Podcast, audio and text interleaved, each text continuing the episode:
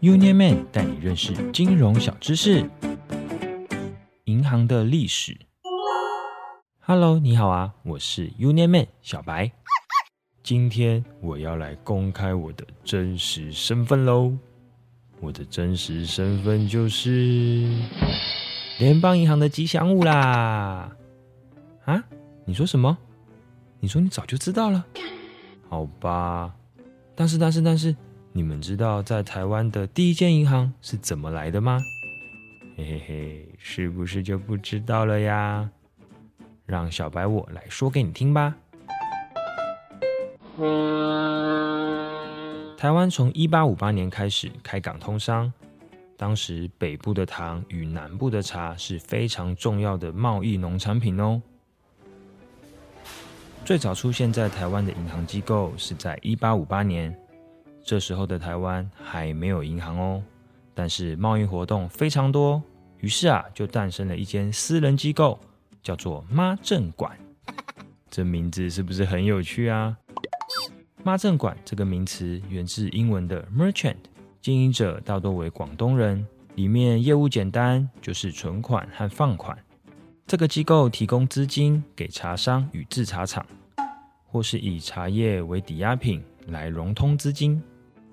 妈镇馆虽然不是现代银行，但仍有银行的放款以及汇兑业务哦。厉害的是啊，妈镇馆最多的时期曾达到二十家以上哦。不过啊，后来在台湾日本时期，日本现代银行进驻，这样类型的机构在一九零七年就完全的消失了。台湾真正的第一家银行是设立在一八九五年，甲午战争结束，台湾割让日本，日本在基隆设立第一间私人银行——大阪中立银行基隆出张所。之所以设在基隆，是因为靠港口。这样才方便将银币从日本运送来台湾哦。一八九九年，日本为了宣示主权和清朝货币做切割，设立了第一间株式会社台湾银行。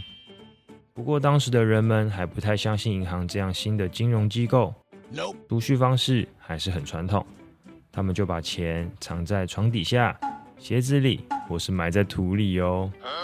嗯，怎么跟我爸爸藏私房钱的模式这么像啊？银行的起源是不是很有趣呢？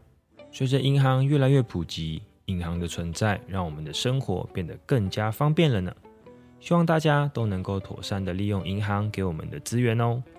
我是联邦超人小白，那我们下次见喽，拜拜。